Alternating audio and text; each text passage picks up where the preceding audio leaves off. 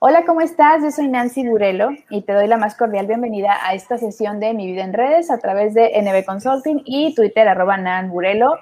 Muchas gracias a la gente que me ha estado preguntando cómo le hice para tener estos dos invitadísimos. Pues no les voy a decir, es un secreto, es un secreto que no les puedo decir.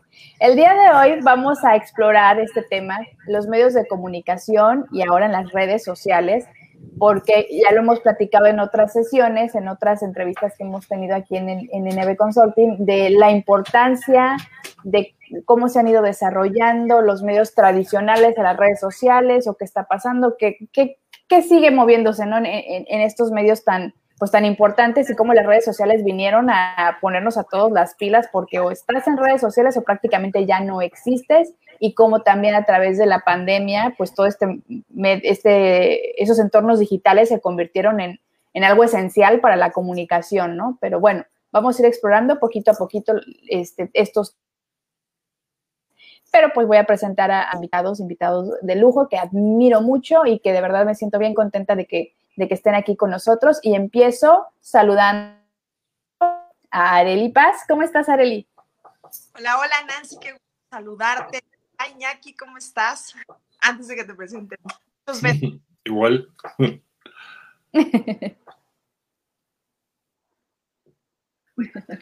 y pues bueno, también tenemos por primera vez, de muchas seguramente, a Iñaki Manero. Hola, hola Nancy, hola Arely Paz y hola, hola México, hola a toda la gente que nos está viendo, escuchando, además por estas cosas a las cuales nos tenemos que acostumbrar finalmente, pero ya le estamos entrando. No importa la edad que tengas, ahí vamos.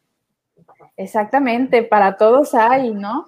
Y pues bueno, antes de, entrar de lleno al chismecito que vamos a echar aquí, les platico para la gente que se va sumando que además de la plática que vamos a tener con Iñaki y con Areli, que seguramente nos van a dejar mucha información muy interesante, en unos minutitos van a incorporarse a esta transmisión dos alumnos míos de la carrera de comunicación, de ciencias de la comunicación, que estudian aquí en la ciudad de Cancún pues para también externar alguna duda que tengan y, bueno, es que estas nuevas generaciones ya tienen, pero el chip más que integrado, ¿verdad? De todo el tema de redes sociales y creo que es muy interesante escuchar las dudas que puedan tener y pues qué mejor que tener a, dos personas que ya llevan mucho tiempo trabajando en los medios tradicionales. Ya lo pongo entre comillas como que tradicionales porque yo creo que ya hay como híbridos aquí de qué son realmente los medios de comunicación, pero bueno, para eso los traje también para saber desde su experiencia, desde, su desde lo que han vivido, perdón, ¿qué, ¿qué está pasando con los medios de comunicación? Entonces, me gustaría empezar, Iñaki, contigo una pregunta.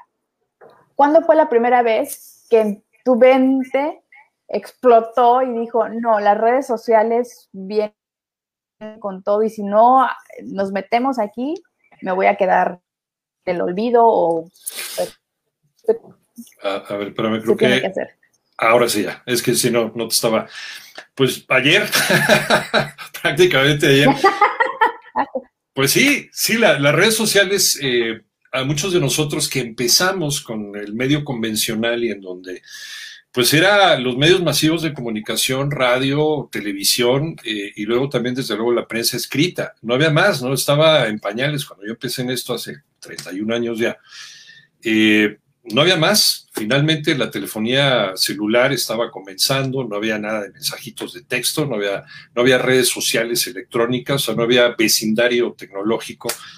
Y, y todavía, pues era, era el medio masivo al cual estábamos acostumbrados a que pasara el mensaje y era un mensaje unidireccional porque pues muchas veces el, el teleauditorio el, o el auditorio radiofónico pues no tenía tampoco mucho chance de expresarse o que existiera esa bidireccionalidad. ¿no? Y finalmente empezó a avanzar a una velocidad inaudita ¿no? y cuando, cuando nos dimos cuenta ya teníamos encima redes sociales, ya teníamos encima primero el correo electrónico, después eh, empezaron eh, otros como Facebook, luego empieza Twitter, luego empieza a tener Instagram, una explosión de formas de comunicarnos y de colores y de sabores y de texturas en donde la gente tal y como podía, porque también incluso hasta la forma de escribir los códigos de comunicación cambiaron, pero cambiaron tan rápido, más rápido de lo que pudo haber cambiado la tecnología probablemente en la época más vertiginosa de, de, la historia de la humanidad, que fue en los años 60, donde se vieron más avances tecnológicos que en toda la historia.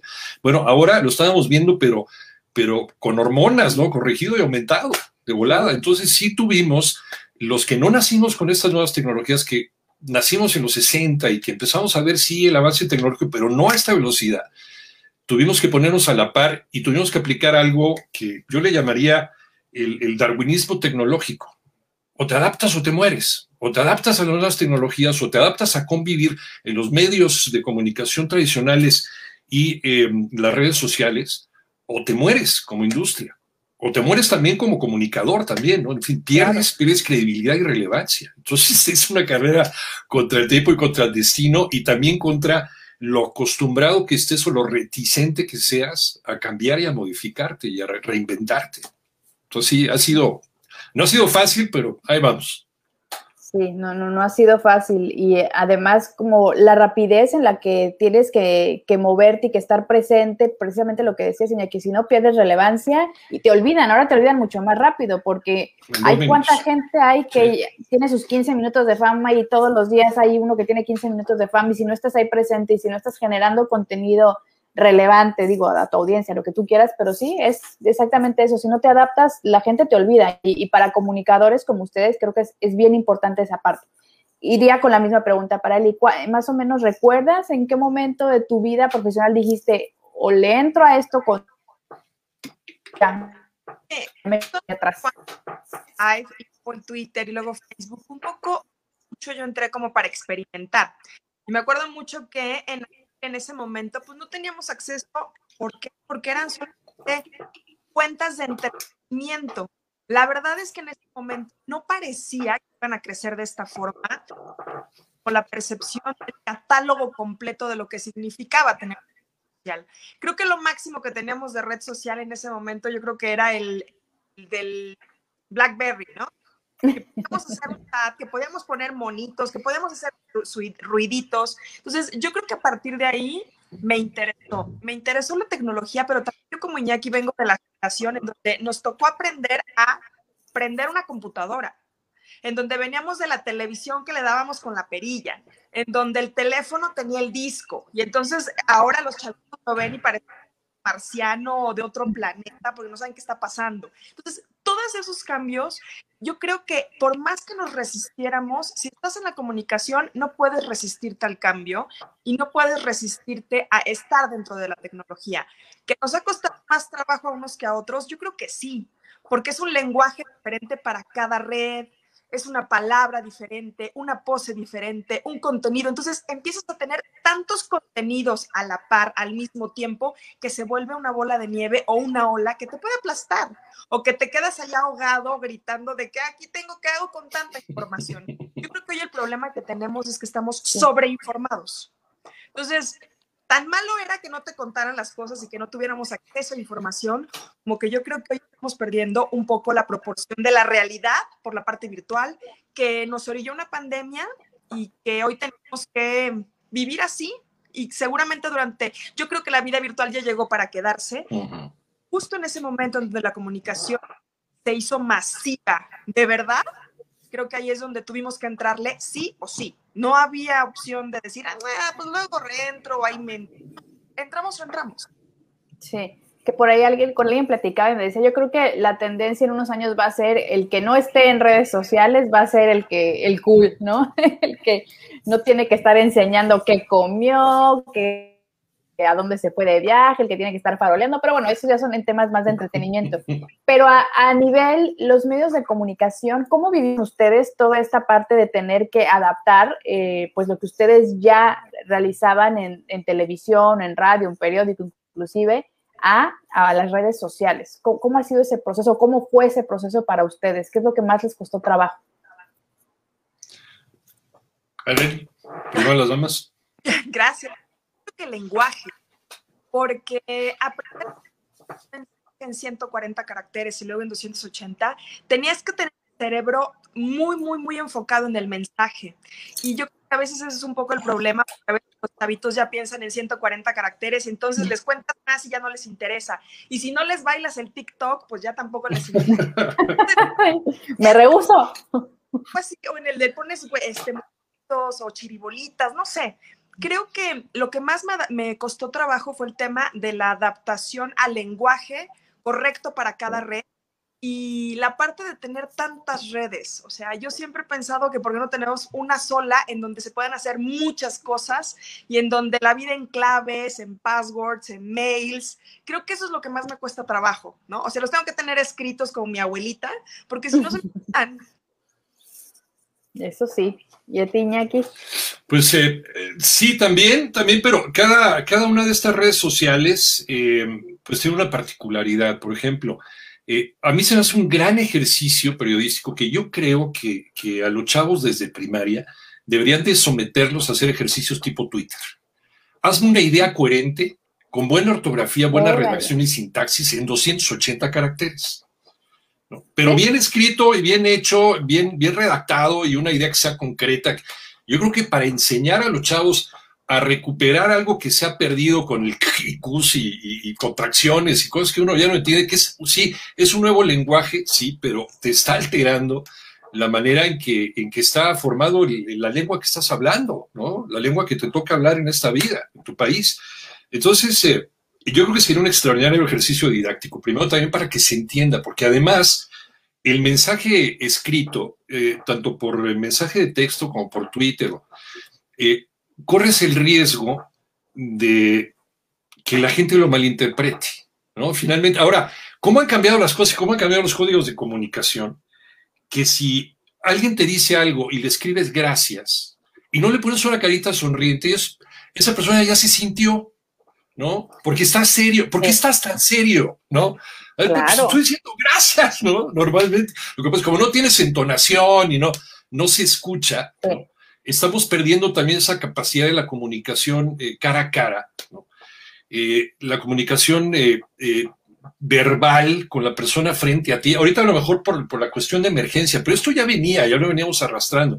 Si no le pones ese emoji con la carita feliz o con la carita sonriente o con la carita llorando, no estás expresando una emoción. Entonces eres un insensible, eres un desalmado y, vete mucho a la fregada, ¿no? Porque me estás ignorando así están cambiando los códigos de comunicación y sí, desafortunadamente, afortunadamente, es como están, eh, como está evolucionando la vida. Ahora, los medios de comunicación también debemos hacer un frente común, no solamente para defender la libertad de expresión, sino también, yo creo que para defender eh, de manera rabiosa nuestro idioma y la manera de expresarnos.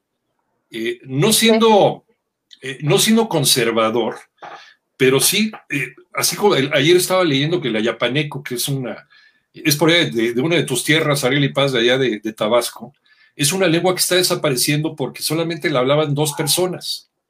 Y esas dos personas estaban enemistadas, eran dos viejitos.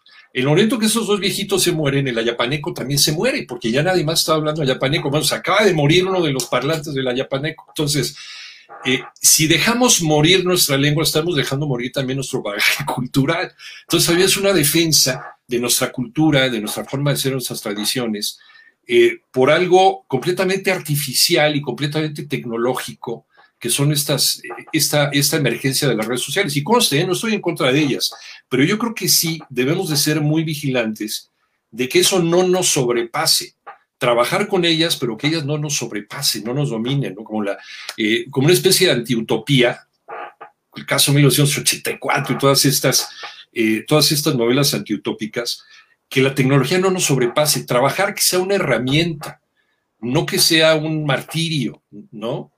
No que vivamos a pesar de las redes sociales, a pesar de la tecnología, sino con la tecnología, trabajar con ellos para hacer este mundo mucho más seguro.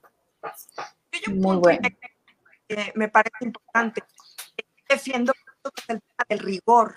Sí. El rigor la responsabilidad de un mensaje, por más democratizado que esté el medio, la red que sea, porque todos podemos opinar de todo. O sea, diario somos expertos en marketing, en política, ahora en elecciones, en Luis Miguel. Ah, claro.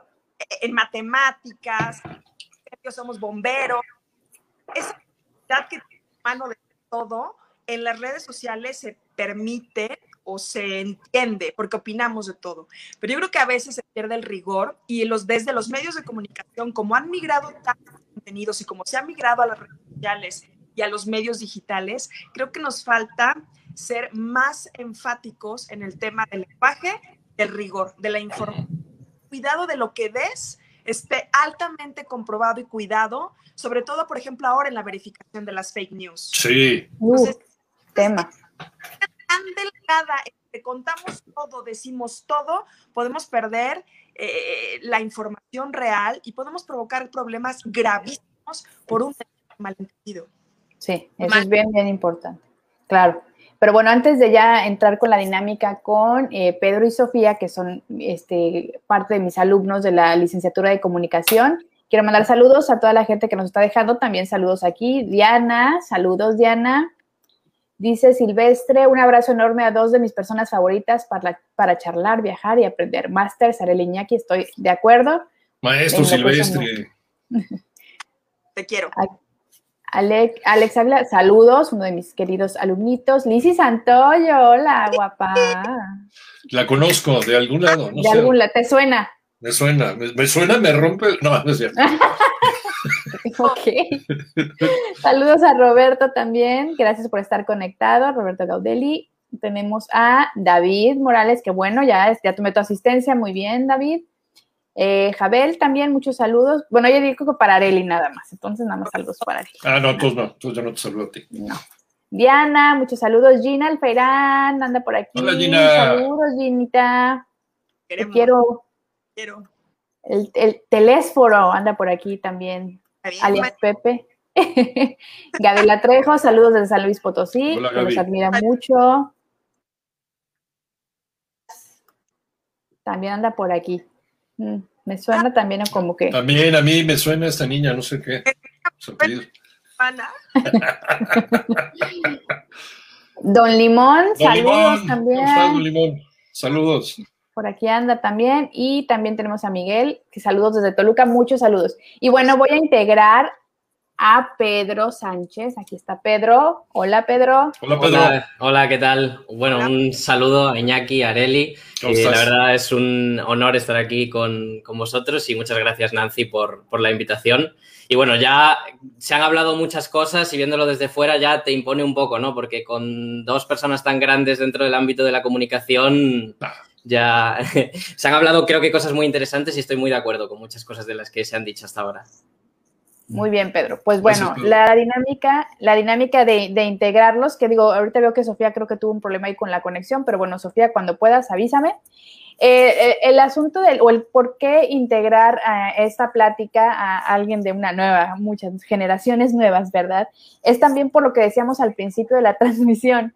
Vienen con un chip completamente diferente y están estudiando comunicación, al final de cuentas, algo tendrán que, algo se van a dedicar, ¿no? de fines de comunicación, pero a mí me gustaría, Pedro, de, lo que hemos estado platicando, inclusive lo que hemos explorado en clase, ¿qué te gustaría poner sobre la mesa?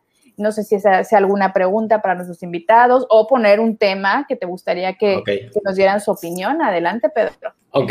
Eh, ok, muchas gracias, Nancy. Pues eh, bueno, estuve anotando mientras eh, escuchaba ahora los primeros minutos y tengo aquí como varias cosas que, me gustaría mm, comentar, pero me gustaría empezar por el tema de que comentas, ¿no? De este cambio generacional y que cada vez incluso, o sea, yo lo veo con, con, jóvenes de mi edad y con jóvenes de la edad de mi hermana, por ejemplo, que ha nacido en el 2006 y tiene 15 años, ya veo también un salto generacional en, cuestión de contenidos, que yo sí que he tenido, que es verdad que adaptarme menos a las nuevas tecnologías, pero mi hermana ya es completamente nativa digital y, podemos ver que lo que dicen, ¿no? Que ha nacido ya con una tablet debajo del brazo, por ejemplo.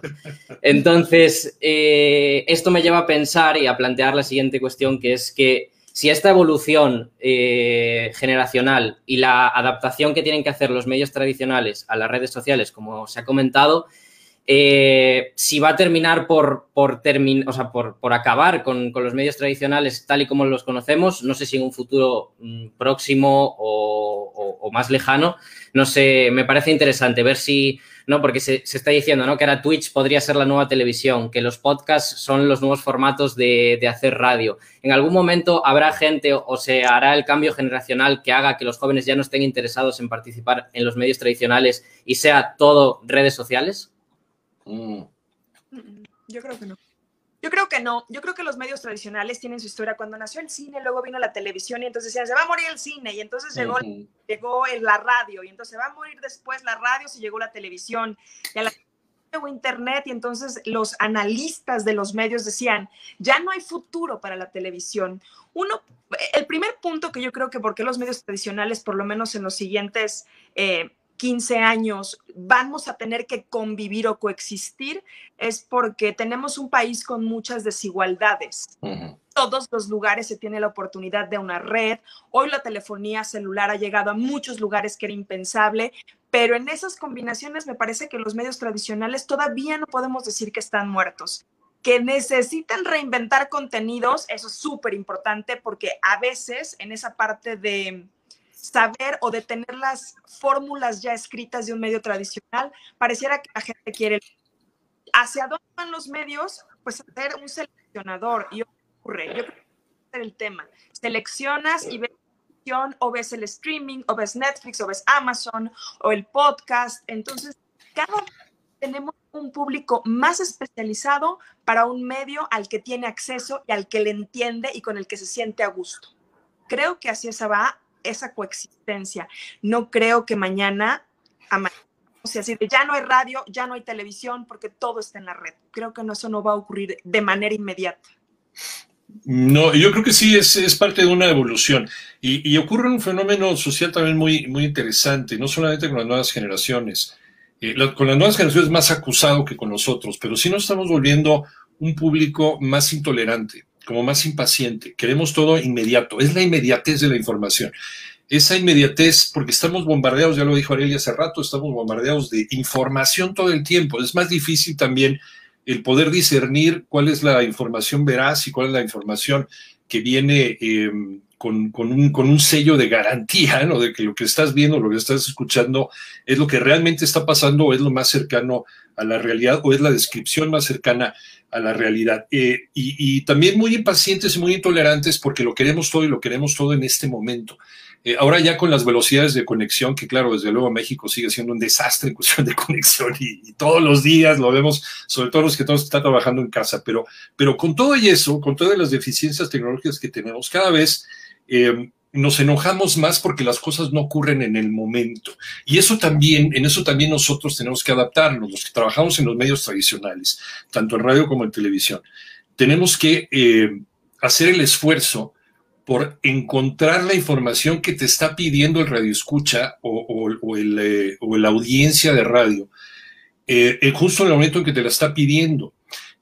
Twitter, por ejemplo, dentro de los medios electrónicos y dentro de las redes sociales, que, te piden o te exigen más inmediatez son las que te piden que estés mucho mejor informado. Es más, muchas veces para formar un noticiario, eh, no sé si le pasa también lo mismo a Arely, nosotros nos guiamos mucho en las tendencias, por ejemplo, en Twitter. ¿De qué está hablando la gente en Twitter? Si bien, si somos un medio de comunicación y trabajamos para la gente y queremos que la gente esté informada de lo que la gente quiera, entonces tenemos que ver qué es lo que está hablando y de qué está hablando mucho la gente. Nos vamos a las tendencias en Twitter a ver qué está pasando, realmente real esto que está pasando, eh, qué ángulo le podemos dar a esta información. Y también nosotros tenemos la obligación no solamente de informar, sino de dar un punto de vista con el que la gente pueda crearse un criterio ante las cosas. Eh, el otro día, a mí me, da mucha risa porque a veces la gente te escribe, te dice, es que eres un tendencioso pues tú también, todos somos tendenciosos, todos los que tenemos una opinión sobre la vida somos tendenciosos. Ahora, eh, ¿de qué manera más o menos informada. Eh, hagas esta tendencia? ¿De qué manera más o menos informada tú lleves esta tendencia? Pues va a ser mucho más respetable tu opinión y la gente va a tener una idea sobre la vida. Entonces, por eso, por eso eh, nosotros también nos corre esa misma prisa generacional por eh, darle inmediatamente a la gente lo que está pidiendo con el compromiso de que sea lo mejor informado posible con los mejores datos, con los datos verificados para que la gente pueda normarse un criterio. Ok, bastante interesante lo que nos acaban de comentar. Ya se integró también Sofía. Sofía, qué, bueno que estás aquí con nosotros. Hola, Sofía.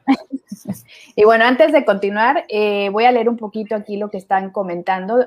Dice Juan Pablo Torres Limón, arroba don Limón, No, jamás podrán acabar con los medios tradicionales. Los medios tendrán que reinventarse una vez más, pero hay muchas causas, como bien dice Areli, ¿ok? También dice por aquí Diana, totalmente de acuerdo con Areli, la desigualdad hace que sigan existiendo los medios tradicionales. Y Miguel García dice, los medios electrónicos son muy susceptibles a la noticia falsa. ¿Cómo combatirlo? A ver, Areli, Iñaki, ¿qué nos pueden decir al respecto? a veces es difícil que una información que además antes venía del medio chaparrito.com y entonces sabías que chaparrito.com no tenía la credibilidad ni la de, de la información. Pero hoy han logrado migrar esa información a partir de eh, planillas o de bases en donde viene información del diario El País, de diario del Financial Times, y entonces se filtran cosas que se quieren ser filtradas. ¿Cómo se debe hacer? Es muy importante primero utilizar el sentido común. A veces me dicen, ay, eso es muy sencillo. Pues no. O sea, el sentido común pareciera el más común y no es el más común de los. No, no, no es tiene que albergar primero la información. Si estás en un medio de comunicación, tienes que sopesar quién te lo dice, cómo te lo dice, en qué región ocurre. Eh, también hay que leer mucho, hay que escuchar mucho para tener un bagaje cultural que te permita discriminar. Cuando empiezas a discriminar, y en el buen sentido estoy hablando de discriminar información, porque a veces eh, pues nos ha pasado que caemos en información que es falsa y no porque no tengamos el rigor, sino porque la verdad es que la inmediatez, la inmediatez como dice Iñaki, y el rating pues manda en un medio de comunicación. Pero yo creo que lo más importante, cómo, cómo combatirlo es detectar esa fuente y verificarla al menos tres o cuatro veces con otros mismos medios que replican la información. Ahora, hay una regla máxima. Si algo no tiene certeza, no se comparte. ¿Puedes perder la nota en ese momento? Sí, pero lo que puedes perder en ese momento, si no verificas, puedes perder la credibilidad y esa, para que la vuelvas a ganar, pasan muchos años. Entonces, en un segundo en donde te detienes y no eres el primero en darla o en contarla, no pasa nada. Porque si te vas de bruces, entonces puedes matar a alguien o puedes provocar un problema mayor. Eh, lo que le pasaba a Trump, ¿no? O sea, Trump a temblar al mundo las bolsas con un tweet. Y entonces hacíamos análisis de por qué Trump enloquece al mundo. Pues porque en ese momento era quien tenía el poder de decidir cosas. Entonces creo que discriminar, no dejarse ir a la primera, verificar la fuente, verificar el medio. Eh, hoy hay aplicaciones que te permiten verificar si la foto fue si es de hoy, si es de ayer o si es del año pasado. Entonces hay que tomarlo en cuenta y no por decir las cosas de manera inmediata pierdas el rigor o pierdas la información real de lo que está ocurriendo. Creo que, creo que nos gana la prisa y, efectivamente, al final del día no es quien dé primero la nota, es quien la dé mejor. Y es quien la dé de manera mejor informada. Y si la nota es falsa, quien la pueda desmentir también, pero con argumentos. Y muchas veces caemos en eso. Eh, son tantos ya los medios y es tanta ya, eh, que no está mal, sí, pero creo que tenemos que eh, evitar que nos gane eh, esta trampa de la tecnología. Eh, evitar que eh, la mala utilización de la tecnología nos convierta en un mundo de mentiras. Porque al final del día también, todos los que utilizamos los medios de comunicación y todos los que tenemos un aparato tecnológico en la mano, tenemos un arma. fíjate, tu celular, el celular que tú tienes tiene más tecnología en este momento, tiene más capacidad que la tecnología que llevó al hombre a la luna en 1969. O sea, en este ladrillito tienes más tecnología y más fuerza y más energía que, todo eso y más, más capacidad de información. Y esa capacidad de información, eh, dicen que a veces el poder corrompe el poder absoluto corrompe absolutamente. Cuando tienes a tu disposición tanta información, tan fácil, tan rápido y tan inmediato, te puedes convertir en un monstruo que pueda soltar datos sin considerar el daño, como dice Areli, que le puedes hacer a la gente con algo que no está verificado. ¿no? Incluso puedes trastornar la realidad ante un público que no lee. Y nos estamos enfrentando en un país en vías de desarrollo como el nuestro, ante una cantidad de gente que todavía no lee lo suficiente como para tener un criterio de la vida. Si más del, no sé, no me acuerdo cómo está la estadística, 60, 70% de la gente tiene acceso a un teléfono celular con una capacidad de enviar un tweet o, un mensaje en cualquiera, en cualquiera de las redes sociales eh, todos somos potenciales reporteros. pero todos somos también potenciales trastornadores de la realidad, podemos acabar con la realidad, podemos acabar también con un entorno dependiendo también de los likes que tengas y de la cantidad de seguidores que tienes. Bien lo decía este Peter Parker, el hombre araña, a un gran poder requiere una gran responsabilidad. Si tienes el poder de la información y más que nada si te dedicas a esto, no solamente si eres un ciudadano con un elemento tecnológico para poder enviar información, pero si te dedicas a esto profesionalmente, pues estás todavía eh, eh, más... Eh, tienes, tienes más esta, esta, esta esta necesidad y esta responsabilidad de decir las cosas con las bases sólidas y con los argumentos necesarios para que lo que diga sea lo más cercano a la realidad. Es como el hacer o no hacer pruebas de COVID, México, por ejemplo, te dicen en, los informes, en las maromas de, de, las 7 de la noche, que en México hay 220 mil personas fallecidas cuando es un país donde no se hacen pruebas diagnósticas, ¿cómo puedes soltar esa información? Pero la mayoría de la gente se lo cree porque estamos viviendo en un país en donde la gente no lee, en donde la gente no se informa y si lee, lee de una sola fuente. Ahí está creo que también el quid del, asunto, leer de diversas fuentes. Es, es increíble que platicando con estudiantes de comunicación y les preguntas cuántos diarios lees al día, te digan o no leo o nada más leo uno, que es el que me conviene y el que me gusta el que no te gusta también lo tienes que leer y más si te estás dedicando a esto. Porque entonces estás viendo la otra lado de la realidad y la otra forma de contar una historia y así te estás creando un criterio para poder quedarte con lo que más te convenga, ya que tienes toda la información contigo. Claro, una forma como futuros comunicadores, periodistas, también el hacerte de un criterio sobre hacia dónde quieres llevar también tu, tu forma de escribir, tu forma de investigar, también eh, parece, ese mundo también es válido. Entre más información tengamos, entre más nos empapemos de todo lo que tenga que ver con la comunicación, creo que podremos ser mejores comunicólogos o comunicadores, independientemente del área en específico en el que, te quieras desarrollar. La comunicación está en todos los rubros. Y hay que ser bien honestos en, ese sentido. O sea, no, porque yo esté estudiando una licenciatura en administración quiere decir que la comunicación es importante o que las redes sociales no, sí, importante también es lo que hemos tocado aquí, ¿no? Tratar de informarnos en una, diferentes fuentes y no casarnos tampoco con blanco ni con azul porque no sabemos realmente lo que hay detrás y que digo, también no es, no es este una, algo que no se haya tocado nunca, que hay medios de comunicación que tienen una línea de comunicación, valga la redundancia, que tienen que seguir y que de los altos modos te dicen, no le pegues a blanco, solamente vas contra eh, negro, porque así es el asunto. Entonces también son cosas que pasan. Pero bueno, ya que se integró Sofía, quisiera ver si Sofía tiene alguna pregunta o algún tema que quisiera poner sobre la mesa con nuestros invitados el día de hoy. Pues como tal ahorita un tema no, voy a seguir pensando a la medida que va avanzando. Solamente quisiera agregar al comentario que había hecho eh, nuestra compañera acerca de la inmediatez y no tener que recurrir a simplemente a publicar cualquier noticia simplemente por ser la primera persona de publicarlo.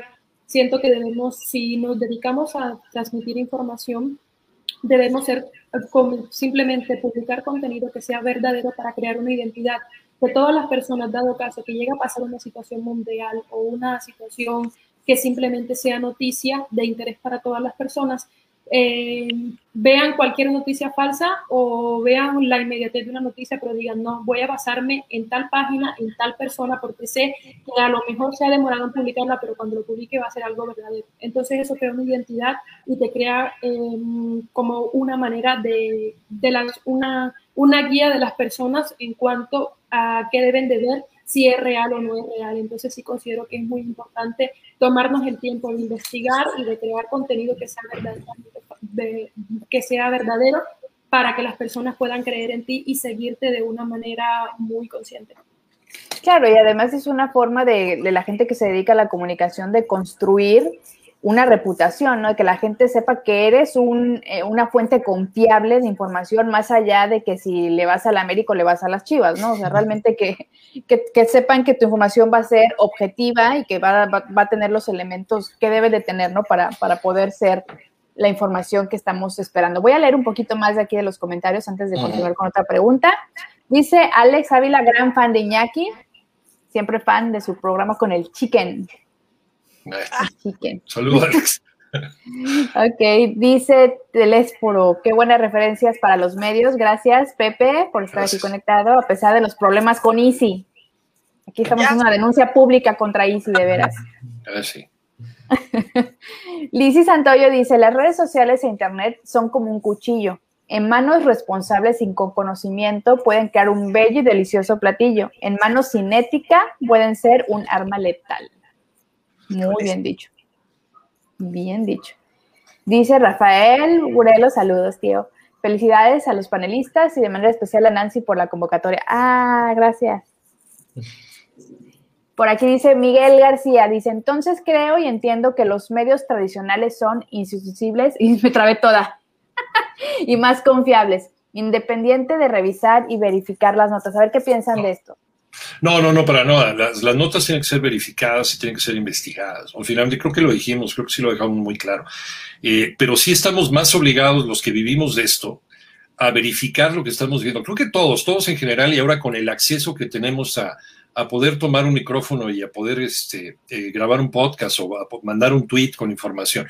Todos tenemos la obligación, pero los que nos dedicamos a esto se supone que tenemos las credenciales suficientes y no es que nos sintamos mejores que los demás, ni tampoco que vengamos a dictar qué es lo que debes de leer y qué es lo que no. Eso es una dictadura. Finalmente, eso no, eso no va con un medio libre, eso no va con una democracia, con un país que quiere ser megadiverso en cuestiones de, en cuestiones de opinión. Al contrario, hay que fomentar la libre opinión, pero sí la, la, opinión informada. Y, nosotros, los medios tradicionales, estamos obligados a, darlo eh, lo mejor posible e, insisto, lo más cercano a la realidad. Finalmente, no trastocar la realidad para nuestra conveniencia. Eh, hablaba hace un momentito del asunto de, de tener una tendencia. Sí, todos tenemos una tendencia porque todos tenemos una opinión sobre la vida, pero primero va la realidad, primero va la nota, primero va lo que pasó y después va, y hay que dejarlo bien claro siempre en el ejercicio de la comunicación, cuál es mi opinión, pero creo que las dos cosas tienen que estar perfectamente bien separadas y definidas qué es qué. ¿no? La realidad de esto, de lo que pasó, es esto. ¿Cuál es mi opinión al respecto? Es esta. Y tú ya te quedas, si estás de acuerdo o no estás de acuerdo. Si no estás de acuerdo, qué bueno. Si estás de acuerdo, también qué bueno pero finalmente el tener la libertad de contar la historia bien informada, de acuerdo a como nosotros estamos viendo la vida.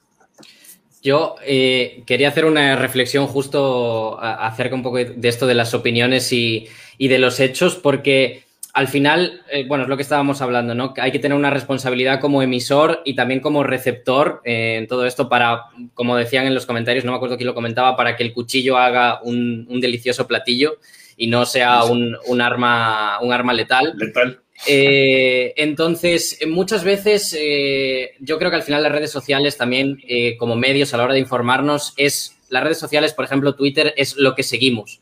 Sea, y nos va a aparecer realmente lo que seguimos. Entonces, como consumidores, nosotros tenemos que tener la responsabilidad y al final estamos viendo que en Internet y en las redes sociales, como bien comentaba Iñaki antes, hay que utilizarlo como herramienta y no como algo que, nos dicte ¿no? Lo, o que rija nuestra vida, sino nosotros utilizar la tecnología y no al revés, me parece muy importante.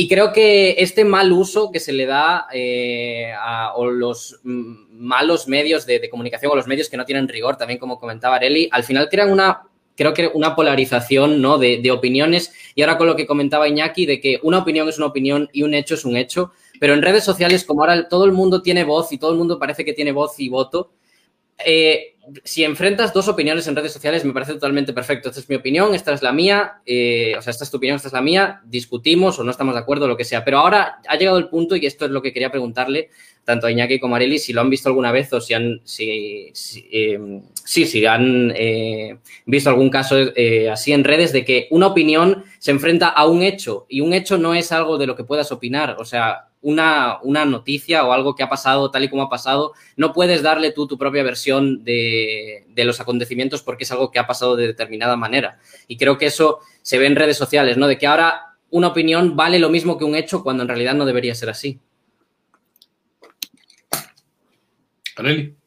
Ah, creo que esa parte no la hemos entendido para manejo de redes y para comunicación en las redes. Las opiniones son válidas y todas las opiniones se deben y podemos tener una opinión mala hoy con el tema de la política, luego con el tema de la serie de Luis Miguel, luego con una dona y entonces te dicen quién inventó la dona y luego alguien te dice, no, pero es que las donas son glaseadas, no, pero las donas tienen chochitos. Entonces, esas percepciones de los mundos distintos y de nuestras experiencias distintas parece la parte que separar de los hechos. Los hechos reales, a mí me parece la parte más preocupante, porque hoy en las redes sociales, por lo menos en México, cuando detecto el tema político, es que los hechos son cuestionados desde el poder. Y entonces los hechos que son cuestionados desde el poder pareciera que ya no existe nada más cuando los hechos ahí están. Los hechos ahí están es que sistemáticamente tenemos más muertes. Los hechos ahí están es que no se está vacunando a la gran cantidad de personas. Se dice que se vacuna. Lo que dice Iñaki, nos dicen que se murieron 220 mil personas y entonces suena entre comillas, como poquitos para un gobierno que hoy ha dicho que 220 mil pareciera que no es nada, cuando en realidad tenemos casi 600 mil estadísticamente. Ahí es donde utilizamos común. Entonces, cuestionar los hechos no está mal, pero cuestionar la veracidad de los hechos, de lo que estamos viendo, de lo que estamos reportando, eso ya no es una opinión. la realidad es realidad aquí en China, nos guste o no. Las opiniones pueden tener todas las texturas y todos los colores, pero los hechos tenemos que pausar y estés del medio en el que estés. Tengas la afición que tengas, del, tema que estés hablando, de la pasión que estés hablando, el justo medio en el manejo de la información no puede rebasarte la realidad. la realidad existe y ya. Entonces yo creo que ahí es donde tenemos que trabajar, sobre todo las nuevas generaciones, en donde mm, sean seleccionadores y sean muy cuidadosos de los hechos. Ahí no hay cuestionamientos, existen. ¿Qué hacemos con los hechos? ¿Cómo contamos esos hechos? Ahí es donde nos toca nuestra responsabilidad. Realidad. El 6 de agosto de 1945, eh, un eh, bombardero B-29 de la Fuerza Aérea de los Estados Unidos lanzó la primera bomba atómica sobre una población civil en Hiroshima, en Japón, matando a ciento y tantos mil personas. Las radiaciones le provocaron cáncer a más gente todavía. Eso es un hecho, esa es la realidad. Eh, ¿Estuvo bien o estuvo mal? Cada quien con su opinión informada o no, de acuerdo con la parte de la historia que quiere oír. Ahí es donde entra la opinión particular. No sabemos, no sabemos quién pueda tener la razón. Si los Estados Unidos lo hicieron para tapar o para acabar una guerra que pudo haber costado más vidas, o porque simplemente querían darle una, un estate quieto a Rusia que estaba desarrollando su propia tecnología nuclear, ¿no? Finalmente, y porque Estados Unidos se levanta de esa guerra como la nación con eh, la mayor capacidad eh, militar y económica del mundo. Y entonces pudo aplicar su, eh, su proyecto de reactivación económica, la, famosa, la famosa economía Marshall. ¿no? Esos, son, esos son datos históricos que uno puede aportar en una discusión y tú puedes tener tus argumentos a favor y tus argumentos en contra. La realidad es que cayó una bomba atómica y fue la primera vez que se utilizó la energía nuclear de manera militarista en una población civil. Tu opinión al respecto, mejor o peor informada, eso ya forma parte de la polémica. Entonces creo que ahí sí, y otra vez insisto en esto, es muy delicado, hay que hacer esta, esta distinción entre lo que es real y lo que es verificable y eh, lo que puede causar polémica, porque probablemente como un partido de fútbol, si fue penal o no, ¿no? Tu percepción de la jugada y la percepción del bar, que aún hay gente que viendo la jugada en el bar, pues a veces también la imagen es engañosa. Tú que trabajas en Telearelli, pues lo sabes mejor que yo. Entonces muchas veces está en el poder de la imagen, pero también en el poder de descripción de los hechos y de investigación de los hechos y sus consecuencias. Entonces yo creo que sí hay que tenerlo bien claro esto. Una cosa es lo que pasó y otra cosa es tu percepción de la realidad, mejor o peor informada. Pero hay un tema importante que siempre se enojan algunos psicólogos cuando lo digo. a mí en la universidad me enseñaron que un comunicador y un periodista tiene que ser altamente objetivo al paso de los años he entendido que no puedo ser altamente objetiva. ¿Por qué? Porque a mí me pertenece una partecita de la realidad. Entonces, mi chamba desde los medios es investigar lo que yo veo y creo. Pero a partir de ahí, analizar todos los puntos de toda la historia que me permitan desmenuzarla de una manera mucho más clara y mucho más real. Entonces, la realidad y en esa realidad no podemos contarla de manera objetiva porque somos subjetivos, porque solo tenemos una parte de la realidad. Por eso la responsabilidad de chambearle tres veces más implica que tengamos todas las partes como un rompecabezas y lo vas armando y lo vas armando y en la última pieza sabes que triunfaste y que tienes una información bien hecha porque todas las piezas para poder contarla. Muy interesante lo que están diciendo. Voy a leer un poquito más de lo que comentaron aquí. Dice Limón, dice, en México hay 80.6 millones de personas con Internet, pero aún hay 34.4 millones que no son usuarios, casi un tercio de la población, según el Instituto Nacional de Estadística y Geografía INEGI. Solo un 44.3% de los hogares tienen computadora y 56.4 conexión a Internet, según el INEGI, mayo del 2021. Ahí, si me permites decir una cosa rápido, lo que está diciendo don Limón es muy cierto. Y el INEGI ha sido el gran aguafiestas del gobierno federal desde que se creó el INEGI. Tú lo sabes bien, Ariel. Eh, siempre el, INEGI da otras cifras a eh, las declaraciones triunfalistas del gobierno, de la administración que tú quieras, eh, de la pasada y de esta porque sale precisamente con estos datos duros, que es justamente lo que estamos hablando, datos investigados, datos hechos a conciencia, ¿no? Con un trabajo previo que está diciendo, perdóname, pero tú puedes decir misa desde, desde tu púlpito mañanero, pero esta es la realidad. Esta es, una cosa es la percepción que tú quieras hacerle ver a millones de personas, pero la realidad está en los números y los datos duros. Y en eso también nosotros trabajamos, como dice Areli, desmenuzando la realidad para poder tener lo más cercano a lo que sucedió y a lo que es. Ok, lo más cercano a lo que sucedió y a lo que es. Dice aquí Telesporo, las notas deben ser verificadas, pero el problema es, ¿quién las verifica? En los medios ahora ya, sobre todo en los grandes medios, hay ya equipos conformados para verificar información. Por ejemplo, ahorita se me viene a la mente uno que en animal político se llama el sabueso y entonces crearon un equipo digital de, de investigadores y de periodistas que se hecho por y de verificar palabra por palabra, número por número, y ha sido altamente exitoso porque ha permitido que muchos de los otros medios, como en el que está Iñaki, estoy yo, podamos obtener información verificada a partir del trabajo que ellos están haciendo. Pero desde un escritorio, desde mi computadora, desde mi teléfono, tú eres tu verificador. Y ahí es donde empieza a trabajar la inteligencia, en donde empieza a trabajar el sentido común y en donde te pones prueba qué tanto sabes. O sea, es bien fuerte porque el nivel intelectual no solamente es decir, yo sé tal cosa, sino que todos esos datos que en la cabeza te ayuden a eliminar información falsa. Claro, pero también mucho, perdón, también sucede mucho que somos muy emocionales también y de repente queremos depurar la información que vemos en base a lo que yo creo que es lo, lo que me conviene o lo que creo que es realidad o no. O sea, perdemos objetividad, se entiende el por qué, pero eh, ¿por qué se da este tema de que en WhatsApp te mandan noticias falsas, que la tía dice que no te vacunes, que porque te van a poner un chip o porque, de verdad, por eso mi mamá estuvo así de no vacunarse porque le llegó un video de una tía en Estados Unidos que yo mamá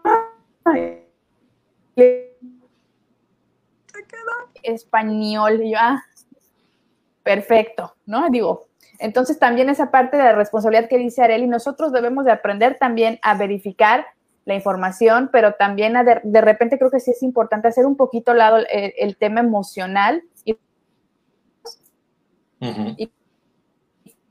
pues, entra lo que tenga que entrar, pero si estamos hablando de comunicar los hechos, pues esto sucedió y punto, ¿no? Decía eh, un poeta romano, un poeta latino, Juvenal, custodies ipsos custodes, ¿quién, ¿quién custodia a los custodiadores? ¿Quién vigila a los vigilantes? ¿no? Efectivamente, con esto de quién verifica a los verificadores. Y creo que la misma gente nos ayuda también a hacer mejor nuestro trabajo, porque la gente no perdona, ¿eh?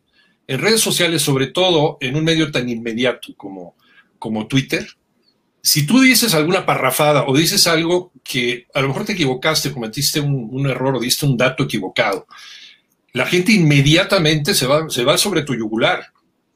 Y eso en lugar de, enojarte, pues debe de, de, forzarte a hacer mejor tu trabajo, a verificar mejor tu trabajo como un profesional de la comunicación. Porque sí, efectivamente la gente dice, este cuate cobra por decirme lo que me está diciendo. Entonces, precisamente, no te perdonan un error y una falla. No es que seas perfecto, porque nadie es perfecto y todos cometemos errores y todos le hemos regado a veces estrepitosamente.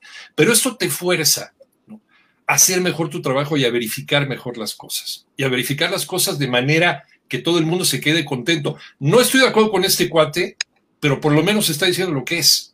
Finalmente su información es verificada y verificable.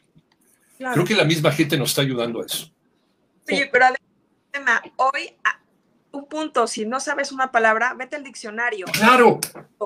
Suena tonto, pero yo me acuerdo que de preguntaba alguna palabra y a mí no me decían, significa esto, sino me traían un diccionario y entonces búscala.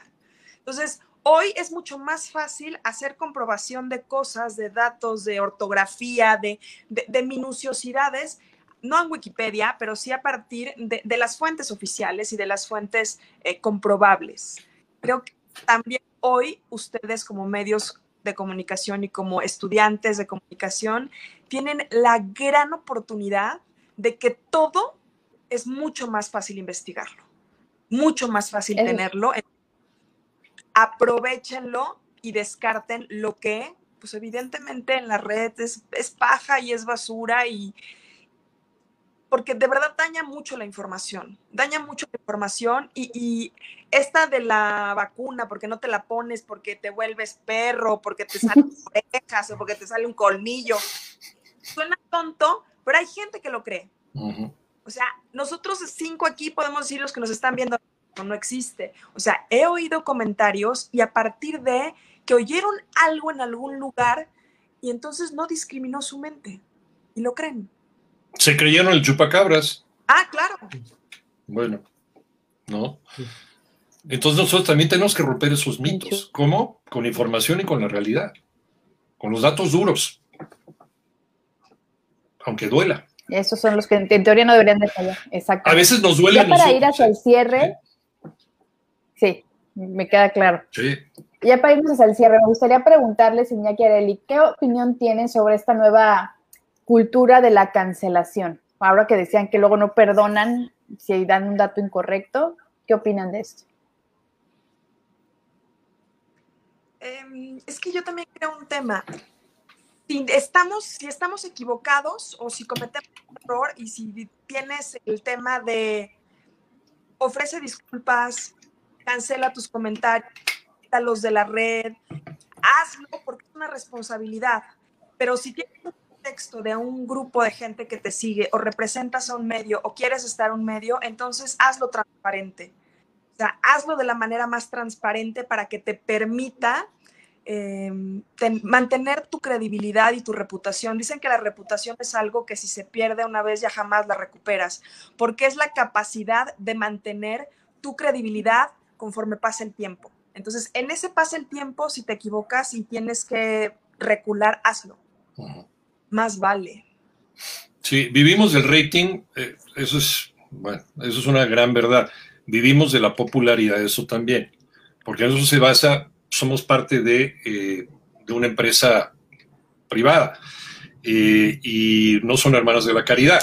Entonces, si no tenemos los números que debemos de tener cada mes y no tenemos la cantidad de anunciantes que hacen que esa empresa sobreviva y que el dueño de esa empresa, la gente que nos paga, pues se desquiten lo que están invirtiendo en nosotros, pues entonces también como en cualquier empresa no da resultados a Dios. Entonces, vivimos sí de la popularidad del rating, pero también estamos obligados a hacer mejor el trabajo de cada día, ofreciéndole a la gente eh, esa credibilidad eh, eso que te da la trascendencia como comunicador y que a los grandes maestros que hemos tenido, pues viene un Guillermo Ochoa, un López Dóriga, un Sabludowski, son personas que se han labrado la credibilidad por medio del trabajo, que también la han regado, igual que muchos de nosotros, y nosotros también hemos sido críticos del, del trabajo de estos grandes maestros. Ahorita estamos ya en otra dimensión de país, en un país en donde ya no tienes que ser soldado del PRI para hacer tu chamba en donde ya eh, tienes mayor libertad de decir cosas, de abrir un micrófono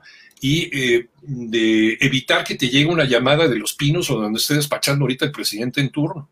Las cosas han cambiado mucho a partir del 2000. También tenemos la obligación de evitar que las cosas regresen a como eran antes, ¿no? a esa intolerancia, a, no poder decir las cosas porque estás, estás molestando al señor secretario o al señor presidente, o que los medios impresos, eh, que vuelva a tener, por ejemplo, el gobierno el acceso al papel para imprimir, y si escribes algo que no le gusta al señor presidente, ya no tienes papel para imprimir al otro día, como le pasó a Excelsior, por ejemplo, en los años 70. Entonces, hay que evitar que esta época del terror regrese en nuestro México. Nos costó muchísimo trabajo que los medios volvieran a tener esa credibilidad para perderla por eh, ganar rating o por ganar likes también en, las, en, las, redes sociales. Es también, por eso también nosotros debemos de dejar el pasado en el pasado, dejar que los muertos se tierren a sus muertos y trascender a unos medios más libres y más precisos también, con eh, dándole también la libertad a la gente que nos está leyendo, que nos está escuchando, de acceder a los medios para poder contradecirnos, acabar con el orgullo, híjole, es que este cuate va a decir algo que no me gusta y entonces va a salir al aire el regaño, y que salga, no importa, nos está poniendo en ese plano humano y nos está forzando también a mejorar en eh, nuestro trabajo profesional. Es correcto. Y bueno, ya para el cierre, Pedro, Sofía, ¿quisieran agregar algo más? Eh, bueno, a mí me gustaría darle las gracias a, Iñaki y a Areli porque creo que se han tratado, bueno, y a Nancy también por, organizar el, evento. Creo que se han hablado cosas muy importantes y ahora nos toca a nosotros también como estudiantes y parte de, la labor, ¿no? De la comunicación, eh, adquirir todos estos conocimientos, eh, hacer las cosas como se tienen que hacer, tomar nuestra parte de responsabilidad y, al final, pues eso, ser, ser coherentes y retomo lo que dice Iñaki, de no, aunque vivamos del rating, no, no, no sacrificar todo por el rating y sacrificar, si hay que sacrificarlo por algo, es por la comunicación con rigor, veraz y, de utilidad para, para, la sociedad, para crear un, un cambio siempre, siempre a mejor. Por mi parte, yo igualmente le agradezco por haber participado en el evento. Eh, me quedo con toda la información obtenida de ustedes y también el, me quedó muy grabado el hecho de no publicar por tener inmediatez, sino primero averiguar e informarte y así crear, crearte tú tu imagen de ser una persona confiable en cuanto a la transmisión de a la publicación de noticias. Entonces les agradezco mucho por toda esta conversación que tuvimos tan padre y espero pues volverlos a ver en una próxima en transmisión. Ah, ok. Comprometidísimos. Muy bien. Qué bueno que lo dijeron ustedes y no se vio forzado por. Fue muy orgánico. Y verificable también. Pero bueno, antes de cerrar y agradecerles, termino de leer los últimos eh, comentarios que nos dejaron aquí. Decía Miguel, Miguel García que a eso se refería que ustedes, como líderes de opinión, son más confiables que cualquier red social. Eso también es un ah, buen tema un buen tema que a lo mejor podríamos explorar en otra sesión, esa parte de los líderes de, opinión y, que eh, las redes sociales le están dando también de alguna forma más poder o más fuerza al individuo, con todo obviamente lo, que ha construido en, sus años de carrera, que a lo mejor a los medios, exactamente, o que a los medios. Silvestre López dice, como diría un amigo y periodista, la nota es la nota. No hay más. Y dice Limón que la mejor temporada del noticiero matutino era con Areli Paz, Chiton Little, Iñaki, bueno, y Alejandro Cacho, que por ahí también lo, lo, dijeron. Muy buena temporada, la verdad. Ah, y dice por aquí, dice, sí es cierto, una, que si le mandas decir un atácame tigre. Atácame, tigre. Oye, voy a tener 80 años, me Es como Celia Cruz, no le pedían que dijera azúcar todo el tiempo, pues sabes. Ahí está Limón, ya, lo tuviste. Eh. Exclusivo para ti, Limón, nada más. Y pues nada, yo les agradezco muchísimo, Iñaki Areli, ya les había dicho al principio de la transmisión, vuelvo a decir, los admiro y los respeto mucho y faneo completamente con ustedes, soy fan y yo también los conocí como equipo en, esa alineación, pero he seguido sus, sus carreras ya en, donde han estado y pues gracias, gracias por, por unirse, gracias por, como le, dije a Arelia eh, en un mensaje, eh, esta, este día que no sé ni en qué día estoy porque todavía estoy atontada por la vacuna, pero bueno, aquí estamos. Gracias por sumar, gracias por abrir estos espacios, porque las nuevas generaciones vienen todo y me encanta eh, la participación. Pedro, gracias, Sofía también, y a mis chicos, a mis niños que estuvieron aquí conectados también. No se crean que ya pasaron la no sé bien, todavía faltan más. Todavía les falta un par de semanas, así que yo que ustedes les voy a pedir un ensayo sobre esta transmisión. No hay crédito extra, ¿eh? Aguas. No, aguas, aguas, pórtense bien. Y bueno, pues no, ya de verdad, muchas, muchas gracias. Pues esperamos pronto tenerlos de vuelta eh, para seguir chismeando como debe ser de temas tan interesantes y que nos encanta la comunicación. Muchas gracias a toda la gente que se conectó y pues ya saben que este video se queda aquí en YouTube, se queda aquí en Facebook y lo vamos a pasar también a formato de audio, pues porque es bonito también el formato de podcast y hay que aprovechar las herramientas para que los mensajes lleguen a más personas. Muchas gracias y pues ya saben, Areli y Iñaki están activos en redes sociales, por supuesto. Sí. Nada, pues aquí estamos. Besos a todos, gracias, cuídense, lindo para todos. Gracias, gracias a todos. Bye bye.